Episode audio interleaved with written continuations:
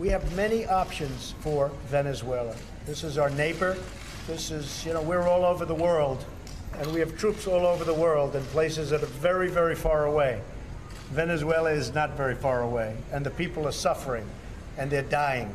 We have many options for Venezuela, including a possible military option if necessary.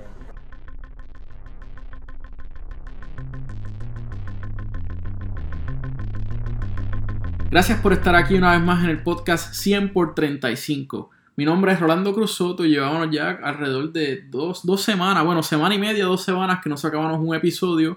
Y la realidad es que les tengo que pedir disculpas en primer lugar y en segundo darles una explicación. Y es que pues he estado bastante ocupado con esto de la universidad y un trabajo ahí que tengo ahora, ¿verdad? Un internado que estoy haciendo y demás. Y la realidad es que no he tenido tiempo de sentarme a grabar y mucho menos a leer otras cosas que no sean estricto derecho. Eh, pero nada, estamos aquí nuevamente y gente, les voy a decir que tenemos muchas cosas de que hablar, una amalgama de temas que vamos a tocar, ¿verdad? Este, en estos momentos, este, recuerden escuchar este programa si estás en el carro, ¿verdad? En el coche, como le quieras llamar de camino a algún sitio lejano o ni tan lejano, porque esto va a durar cuánto, 20, 30 minutos como máximo.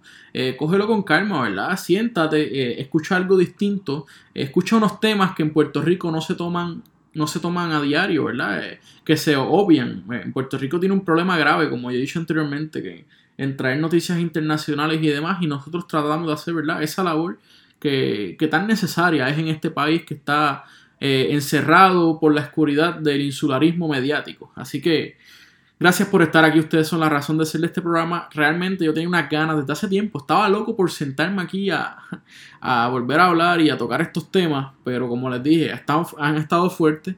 Pero eso no quiere decir, ¿verdad?, que, que siga siendo responsable. Voy a tratar de sacar esto semanalmente o como mucho que pase semana y media o algo así. Pero esto tiene que seguir, gente. Ya vamos para el octavo episodio y, hemos tenido buenos números y siguen creciendo cada vez. Así que yo le doy las gracias. Espero que compartan este, ¿verdad? Este podcast. Que se suscriban, que le den rating, ¿verdad? Y demás. Y dejen su comentario, mi gente. Exprésense, digan lo que piensen, si tengo que mejorar algo. O si, quieran, si quieren que toquen otros temas o demás, pues me lo pueden decir, de verdad. Este, como les dije, este, yo soy estudiante.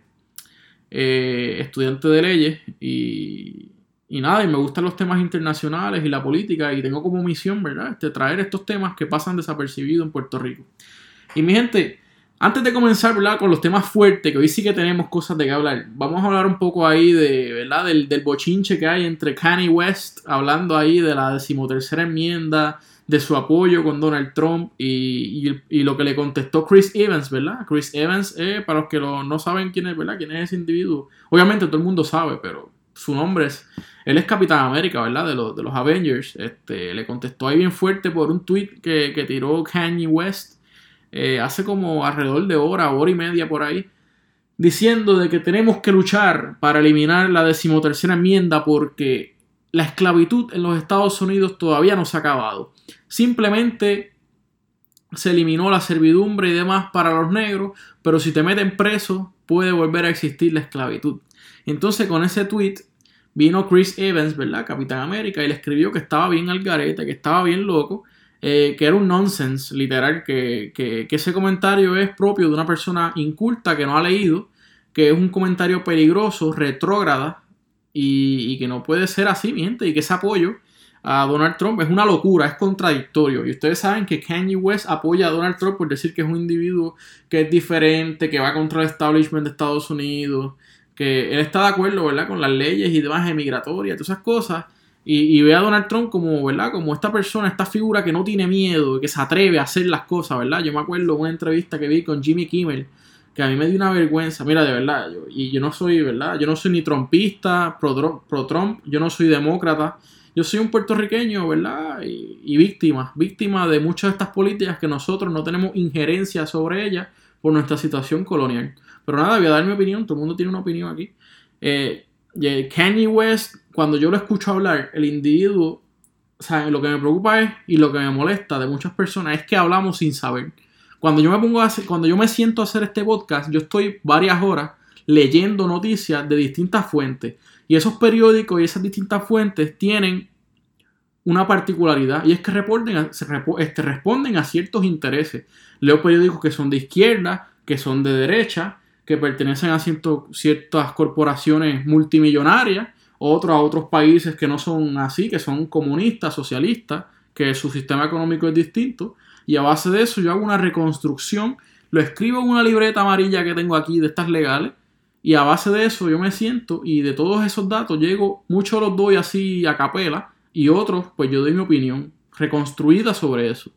Pues la cosa es que cuando yo escucho a Kanye West hablando de Trump, hablando de la política estadounidense en este cuatrenio que está bien al garete y defendiendo el Make America Great Again, el MAGA, ¿verdad?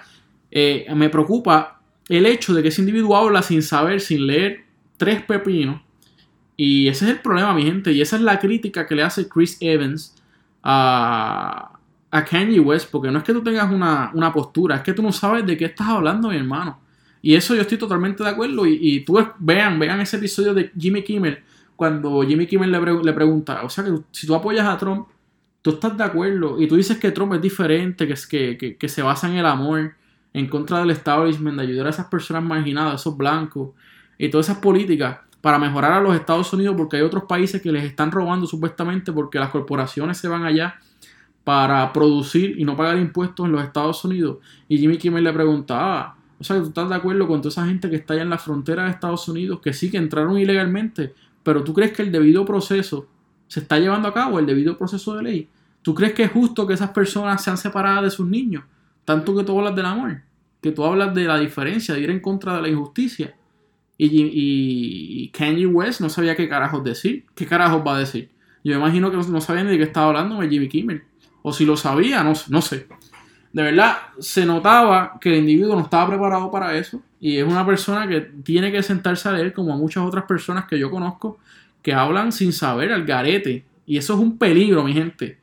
Eso es un peligro y por eso Platón decía que la democracia es el sistema político más débil y más peligroso de todos porque gente sin la capacidad de saber nada son los que votan y eligen a los magistrados. Y esos magistrados con ese voto ignorante toman decisiones probablemente ignorantes porque piensan como ellos. Y ese es el problema, mi gente, de la democracia y ese es el problema de estos tiempos. Que siempre van a haber gente así, siempre va a haber gente así.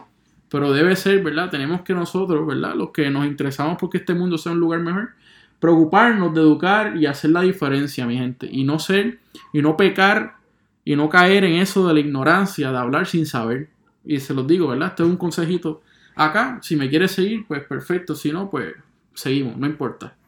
Gente, hoy sí que tenemos que dedicarle algo bien particular, bien interesante y nos vamos a ir a Latinoamérica. Este, esto no quiere decir que allá en Oriente Medio no estén sucediendo cosas, sino es que no termino, voy a estar, ¿sabes? Este tema de, de, que voy a traer ahora de Argentina, de Argentina, Estados Unidos, Venezuela, de la Corte Penal Internacional que está pidiendo la cabeza de Maduro y en conjunto con, con Francia, con Canadá, con Chile, con Argentina. Son cinco países latinoamericanos y, Canadá.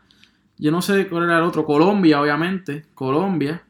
Todos esos países de derecha de Latinoamérica y Canadá están pidiendo que la Corte Penal Internacional actúe sobre Venezuela por los por el régimen dictatorial de Maduro y los derechos humanos que han sido violados allá. Eso es un tema, ¿verdad? Que, ¿verdad? Que qué bueno que lo mencione porque se me había olvidado. Mi madre, este, Estados Unidos a su vez esto fue la misma semana, esto fue la semana pasada.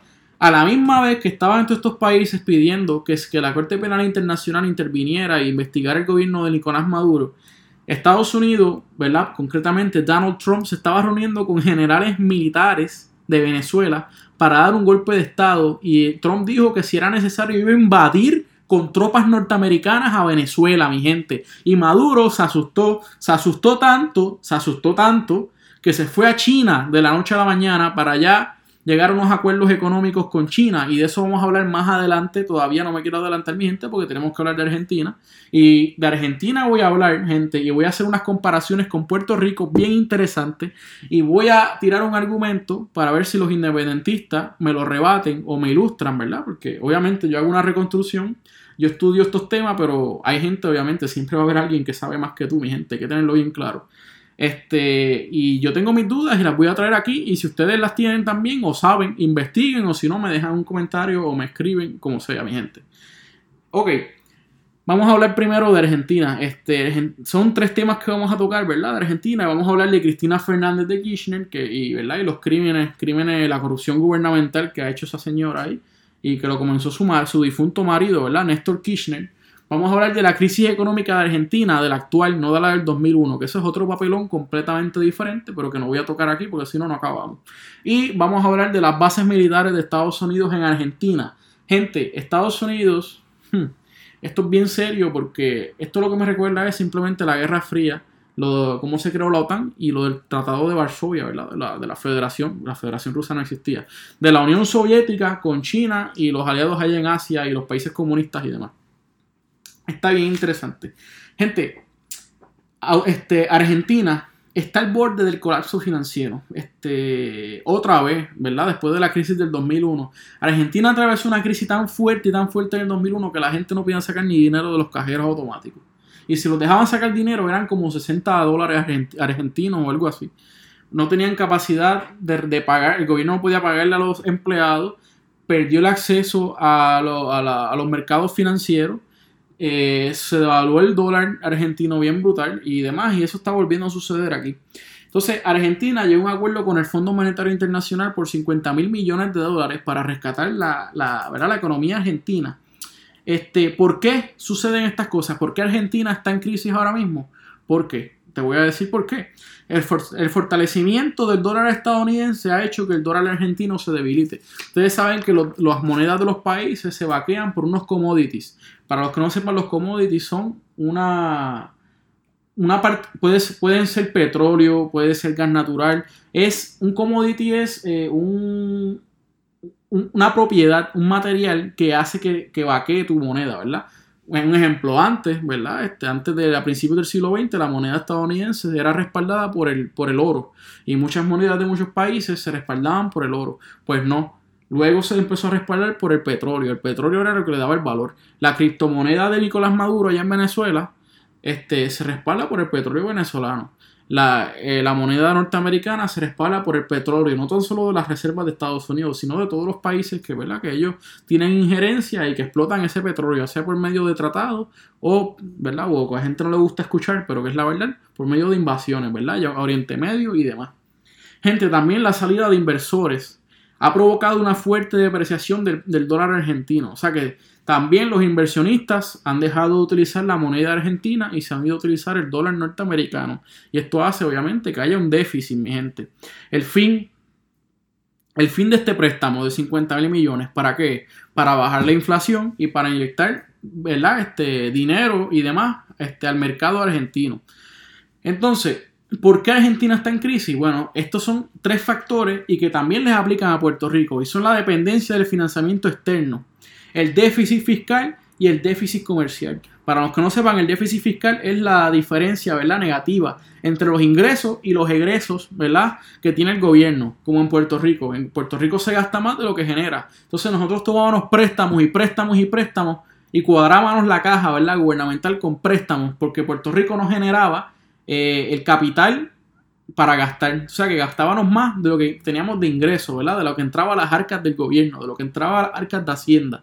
Entonces, hacia Argentina y con la dependencia de financiamiento externo, comenzó a entrar esta crisis. Y la déficit comercial también, que significa que es la negativa entre lo que un país vende al exterior, ¿verdad? La negativa entre las exportaciones y las importaciones de ese país.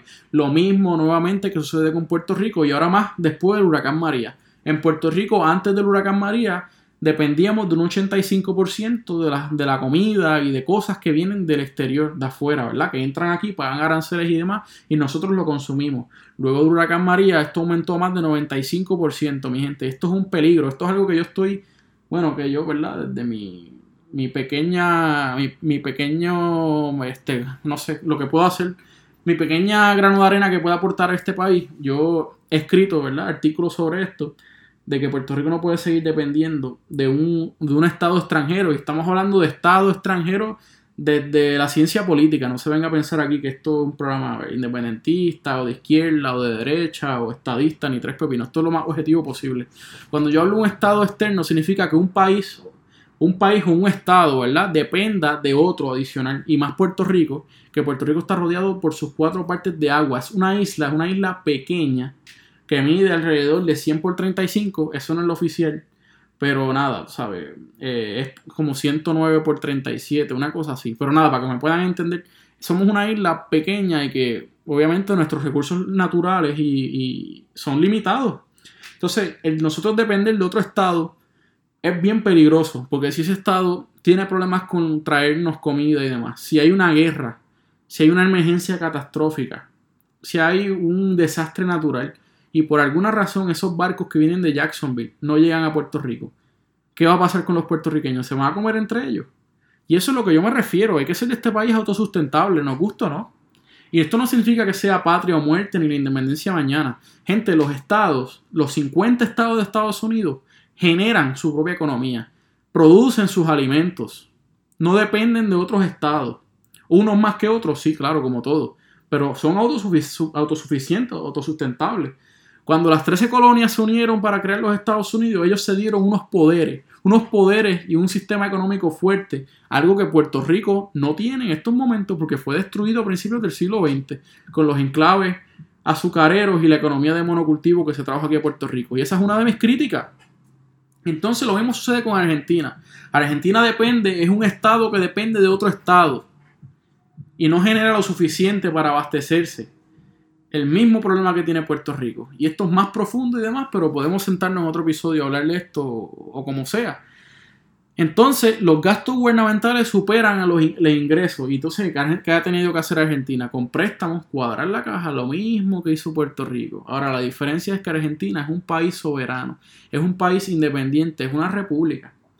Y Puerto Rico no es un Estado soberano, no es un país independiente. Y cuando pedimos irnos a quiebra o renegociar la deuda hace dos años, ¿se acuerdan? Con la quiebra criolla, ¿qué dijo el gobierno de Estados Unidos? Eh, eso es inconstitucional. Ese poder lo tiene el Congreso, el gobierno federal. Ustedes no tienen injerencia en eso, no se pueden ir a quiebra, no se pueden, no pueden ir al capítulo, ¿cuál capítulo era? El capítulo 8, capítulo 9, el capítulo 9 de la ley federal de quiebra, no les aplica y no pueden tampoco hacer su ley, su, quiebra criolla, porque no tienen ese poder, no les fue delegado ese poder.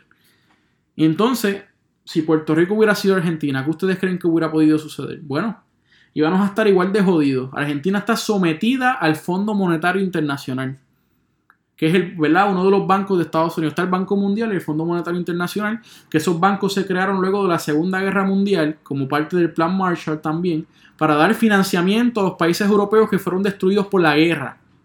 Y a base de esto, ¿verdad? Como mencioné en uno de los episodios anteriores, cuando hablé de la Operación Cóndor, esto también funcionó, ¿verdad? Con, junto con la Escuela de Chicago, los planes de Kissinger y demás, para con esos dictadores de derecha que entraron a Latinoamérica, también se sometieran a las políticas del Banco eh, Fondo Monetario Internacional y del Banco Mundial. Se endeudaran hasta que tenemos el problema que tenemos hoy, mi gente. Estos son residuos de todas esas, todos esos golpes de Estado y todo esto de la guerra y demás. Todo esto es parte, una parte lejana, pero tiene mucho que ver, porque ahora estas repúblicas latinoamericanas dependen del Fondo Monetario Internacional y del Banco Mundial. Y eso nos lleva a otra cuestión que tenemos que hablar, porque nos se están preguntando, ¿y por qué entonces en Argentina se están estableciendo bases militares de Estados Unidos? Y concretamente, ¿por qué se están estableciendo en cuerpos de agua y reservas de gas natural y demás? ¿Por qué? Mi gente, luego de la Segunda Guerra Mundial, con la creación de los bancos, si ustedes no lo sabían, parte de los acuerdos y negociaciones que estos países llegaban para recibir apoyo económico de, de, los Estados Unidos eran que les permitieran tener bases, bases militares en esos países, para así Estados Unidos tener influencia, como la misma influencia está teniendo en América Latina. Y vamos a hacer una comparación ahora, ¿verdad? Asimismo, como Estados Unidos estaba creando la influencia en Europa y se estaba creando la muralla de hierro, ¿verdad? Que dividía Europa occidental de Europa oriental, cuando Europa Oriental estaba compuesto por los países comunistas, donde tenía injerencia la Unión Soviética, ¿verdad que sí? Y se creó el Pacto de Varsovia y demás para que estos países se defendieran en contra de los países capitalistas. Y se crearon dos bloques en el mundo, mi gente. El mundo se dividió en dos.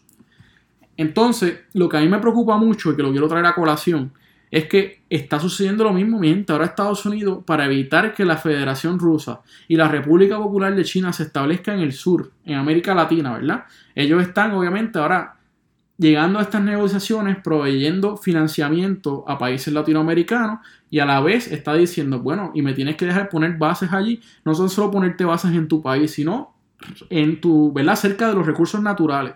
Y así aseguramos también que las compañías multinacionales sigan guisando de ahí también, porque esto, esto es así, mi gente. Estados Unidos, ¿verdad? Es gobernado por las multinacionales y, las corporaciones multimillonarias que tienen un poder, tienen más poder que muchísimos países en el mundo. Un poderío económico increíble y que lamentablemente desde a principios, a finales del siglo XIX y principios del siglo XX, el gobierno de Estados Unidos literalmente casi pertenece a estas corporaciones. Tienen una influencia política y económica increíble que usted no se puede imaginar. Entonces, estas bases militares, ¿verdad? Se están instalando en Argentina y obviamente ha consentido el presidente Mauricio Macri, que es el, presidente de la República de Argentina. Eh, se están estableciendo estas bases, ¿verdad? En la triple frontera, ¿verdad? Entre la triple frontera es la frontera donde está Argentina, Brasil y Paraguay. Eh, también se están estableciendo estas, estas, bases militares en Tierra del Fuego, ¿verdad? mejor conocida como la Patagonia. Y los límites de estas bases se extienden hasta la Antártida. Y para los que no sepan, miren cómo es esto. En la Patagonia hay una de las reservas más grandes del mundo de agua, de agua potable, de, agua rica en minerales y demás, súper super nítida. Y también, obviamente, la Antártica es uno de los... De los, de la, de la, ¿verdad? Como, ¿cómo te explico? De los de las reservas de aguas congeladas más grandes y más potables del mundo. También esa agua es fresca, bien potable, bien saludable y demás. entonces obviamente ahora está protegido o, dominado, como usted lo quiera ver, por las fuerzas norteamericanas. Y esto es así para evitar ¿verdad? que tenga China y la Federación Rusa injerencia en, esta, en estas cuestiones, mi gente, en el sur, en el cono sur de América Latina. Así que Además de esto, de tener control, Estados Unidos busca tener también influencia, mi gente. Esto es como todo. Mira, y eso de la influencia que nos lleva a que China y, China y Venezuela están haciendo nuevos pactos nuevamente. Y Nicolás Maduro, que está asustado por lo que les dije, de que Donald Trump este, estaba amenazando con invadir Venezuela y se estaba reuniendo con generales venezolanos para invadir el país, para darle un golpe de Estado también. Pues Maduro fue corriendo literalmente a donde Xi Jinping, que es el presidente de la República Popular de China, allá a hacer unos acuerdos valorados en miles de millones de dólares, mi gente. Esta gente firmó unos acuerdos energéticos de explotación de petróleo, de gas natural y también este, llegaron a hacer, van a hacer proyectos de explotación y exploración de minas de oro allá en Venezuela, mi gente. Así que esto está bien fuerte y, y lo, que me, lo que yo quiero ver es que esta fue una, obviamente, geopolíticamente hablando, esto fue una estrategia excelente de parte del presidente Nicolás Maduro para evitar ser derrocado. Porque ahora Estados Unidos y los aliados van a pensarlo dos veces. Van a decir, diablo, Venezuela estaba aquí ahora por China. Si yo me meto allí, hay intereses chinos. Ahora los chinos van a invertir dinero, mi gente. Le hicieron un préstamo inmediato de 5 mil millones de dólares. Y esto Maduro lo va a utilizar para controlar los precios, ¿verdad? En el mercado y para subir el salario mínimo, entre otras cosas. Esto no es algo nuevo, gente. Desde la época de Hugo Chávez, ¿verdad? China ha invertido más de 100 mil millones de dólares, mi gente, en créditos y demás, y en construcciones allá en Venezuela, y hay muchos intereses de la, de la República Popular de China. Mira, para que ustedes vean, esta es otra cosa que me molesta. Tanto que habla esta gente de que son países socialistas, comunistas, y mira, China de socialista tiene más, mira, de comunista, perdón, tiene más que el el, comunismo de Estado para ciertas áreas, ciertas provincias de China, pero cuando usted va a Pekín, a Hong Kong y demás, allí lo que hay es un capitalismo desenfrenado y las relaciones que tienen con otros países también son capitalistas, gente. No se dejen engañar. Y Maduro está negociando con un país capitalista. China tiene más que de nombre que es comunista y como le dije, para ciertas aldeas y demás, para mantener controlada la población. Nada más. China es súper capitalista, tengan eso en cuenta. Pero ¿por qué Maduro, que es socialista, supuestamente se está uniendo con esta gente? Por una cosa en común, que son enemigos de los Estados Unidos y Estados Unidos quieren la cabeza de Maduro. Así que por esto es que Nicolás Maduro se ha aliado con China y ahora vamos a ver qué Estados Unidos va a hacer, ¿verdad? Dentro de los planes que tenían para sacar del camino a Nicolás Maduro y, ¿verdad? y, y sacar, ¿verdad? a Venezuela de la dictadura. Yo no soy defensor de Nicolás Maduro, Nicolás Maduro es un dictador, es un dictador, un descarado, como cualquier otro dictador, y yo no estoy de acuerdo, y espero que Venezuela, y Venezuela se merece un mejor gobierno. Y me da vergüenza cuando yo veo a los independentistas de este país, como los del PIB, y lo voy a decir aquí sin ningún tapujo, ni me importa tres carajos. Una vergüenza que se reúnan con políticos y con gobiernos dictatoriales como eso, y como es el de Ortega también en Nicaragua que está limitando allá la libertad de expresión, está persiguiendo a todo el que se levanta, a los ciudadanos, a los estudiantes y demás en contra de ese gobierno. Eso es lo que ellos quieren, ¿verdad? Eso es lo que ustedes quieren traer aquí a Puerto Rico. Sí, porque rápido, aquí que si tenemos libertad de expresión, vamos allá a protestar en la milla, a destruir edificios y demás, pero a la hora de la verdad son, son igual de descarados. Obtienen el poder y se quedan con él. Y a los demás los persiguen y los destruyen. Ese es el problema de la izquierda, mi gente. Y me lo tengo que decir porque me da mucho coraje. Obviamente esto es algo que no ha sucedido en Puerto Rico, pero es que de esa caraña, de, ¿sabe? Con eso son los que se reúnen estas personas. Y lo digo sin, sin ningún tapujo, mi gente. Es algo bien preocupante. Así que vamos a seguir este, pendiente, ¿verdad? Este, de estas cuestiones. Este, me preocupa mucho, como les dije. Hay que verificar la historia, hay que estudiar, ir para atrás, gente. Este, esas son cosas que ya se han repetido. Y lo que me da miedo es que también en América Latina han encontrado ya terroristas de Hamas, de terroristas de ISIS y demás. Y yo espero que la guerra no llegue aquí a, ¿verdad? a América Latina. Que por lo menos era un sitio relativamente, relativamente eh, lejos de esa realidad de los terroristas y demás como se da en Oriente Medio y en Europa, lamentablemente. Pero al parecer están llegando acá y se están estableciendo bases norteamericanas, los chinos buscando influencia en Venezuela, eh, los rusos también buscando por el lado con Cuba y demás, se estaban haciendo unas negociaciones. Este, la Federación Rusa va a invertir también eh, miles de millones en, recursos energéticos y en carreteras y demás en, en, Cuba, mi gente. Así que estén pendientes de eso también. Esas negociaciones se llevaron a cabo en este verano, a finales de mayo, principios de junio también, entre el nuevo presidente de Cuba, que se me escapa el nombre en estos momentos, y el, presidente de la Federación Rusa, Vladimir Putin. Así que hay que estar bien pendiente, mi gente. Nada, lo, vamos a dejar aquí. He hablado de 20.000 cosas y antes de irme, obviamente, tengo que, tengo que decir algo. Oye, yo tanto que defendía a Brett Kavanaugh, ¿verdad? En el episodio anterior, donde hablé, ¿verdad? Del Brett Kavanaugh, para los que no sepan o no se acuerdan, es el, nombrado a ser juez del Tribunal Supremo, ¿verdad? El próximo Chief Justice, que fue nominado por Trump, ¿verdad? Y, lo tiene que confirmar el Senado de los Estados Unidos, que ahora mismo es republicano. El próximo 6 de noviembre son las elecciones allá, así que esto va a ser bien interesante. La gente está bien cojona con los republicanos y con Trump. Y, nada, gente, es bien interesante porque Red Kavanaugh, ¿verdad? Dos mujeres salieron a, reducir que fueron agredidas sexualmente por este individuo hace más de 30 o 40 años. Yo no recuerdo cuando el individuo era estudiante allá.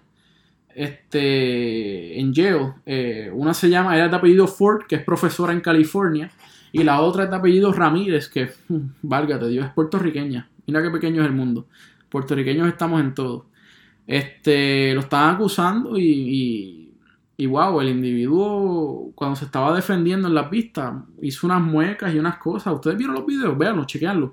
Eh, lució como un político, como, un verdadero republicano ahí. No parecía un juez ahí imparcial y demás, pero obviamente hay que entender este, una posición bien frágil en esos momentos y, y es bien increíble, gente. Este, este del fantasma del Me Too está llegando a niveles sin precedentes. Yo nunca en mi, vida había visto algo así, ¿verdad? Tanta gente saliendo y, y hay que tener en cuenta, como yo he hablado con muchos compañeros de leyes, este, que por qué este individuo, si fue nombrado este, juez del Tribunal Apelativo Federal en Washington, D.C., si a la hora de juramentar como abogado, luego de graduarse de Yale, ¿por qué nadie dijo nada? Bueno, esto gente, yo obviamente yo no he sido abusado sexualmente, yo soy la persona menos capacitada para hablar de esto, pero entiendo que no es fácil, mi gente, que las mujeres pasen por esto, o, los hombres.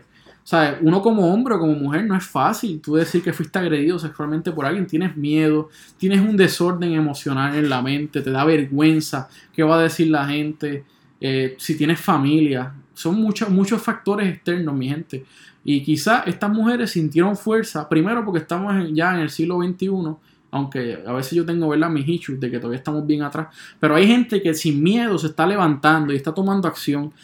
Y estamos en el momento del Me en los Estados Unidos, donde mucha gente desde hace ya más de un año está saliendo sin miedo a denunciar abusos sexuales y demás. Y la gente se está uniendo y cada vez hay más conciencia. Y eso también obviamente ha hecho de que estas mujeres salgan. Y aunque no se ha podido probar de que es así, de que el individuo la agredió, las agredió, o si que ellas están mintiendo simplemente para dilatar el proceso y evitar que nombren a un juez, a otro juez este, republicano, conservador, al Tribunal Supremo de Estados Unidos, pues mira, mi gente, no se sabe. No se sabe. Y lamentablemente el individuo, ¿verdad? El, eh, Brett Kavanaugh, eh, si es culpable o no, no lo vamos a saber por el momento. Y, obviamente el poder está en los republicanos y a los republicanos les va a pasar por encima esto. Es interesante porque en otras cuestiones tú tienes que tener ética, cuando tú hablas de ética, el abogado debe lucir y tener una, una reputación impecable. Y yo creo que esto, por lo menos en la jurisdicción de Puerto Rico, hubiera sido suficiente para descalificar al juez. Pero en Estados Unidos, ¿verdad? Yo no sé si eso por los intereses o si por el, el individuo viene de una familia prominente porque hasta George Bush lo estaba vaqueando. Este, pues la verdad es que no lo sé. La cosa es que sí, probablemente lo vayan a nominar. Y no me quiero equivocar como en el, podcast anterior, que dije que Brett Kavanaugh era un tipo ¿verdad? de línea y demás. Mira, la realidad es que no lo sé. Ya hay tantas cosas, hay tanta desinformación, tanta información y demás que hay que ver cuál es el proceso y esperemos, ¿verdad? Que suceda lo más justo. Es lo más que yo puedo decir, ¿verdad? En este podcast. Así que lo vamos a dejar ahí, mi gente. Eh, gracias por estar aquí. Eh, hay que seguir pendiente con esto de Venezuela. Hay que seguir pendiente, ¿verdad? Hablando un poco de Oriente Medio, hay que estar este, pendiente con, Israel, que, ¿verdad? que admitió que tenía bombas nucleares. Mientras Estados Unidos está ya jodiendo, diciendo de que Irán, de que no produzca bombas nucleares y demás, está ya Israel, ¿verdad? Produciendo y demás, y nadie le dice nada a ellos. Qué casualidad, ¿verdad? Mi madre para que ustedes vean cómo funciona esto de los intereses. Gente, estos intereses nada más, estos son relaciones de poder y yo me reúno y me junto con quien más me convenga. No hay más nada que buscar. Así que vamos a dejarlo ahí. Mi nombre es Rolando Cruz Soto y esto es 100 por 35. Gracias por estar aquí, Corillo.